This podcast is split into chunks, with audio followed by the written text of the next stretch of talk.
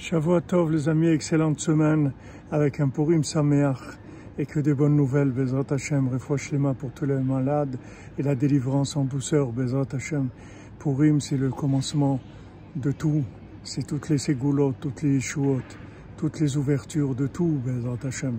C'est un jour, voilà, on se prépare, on prie, on demande, Bezrat Hashem, qu'il y un grand Purim pour le monde entier, Bezrat Hashem.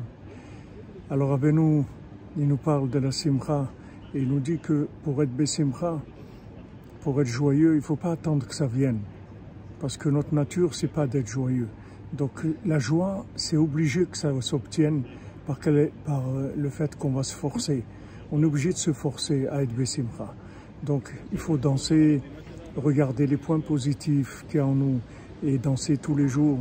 Avant Nachman, il a dit à Breslever, il doit danser une demi-heure tous les jours. C'est beaucoup une demi-heure, mais il faut danser.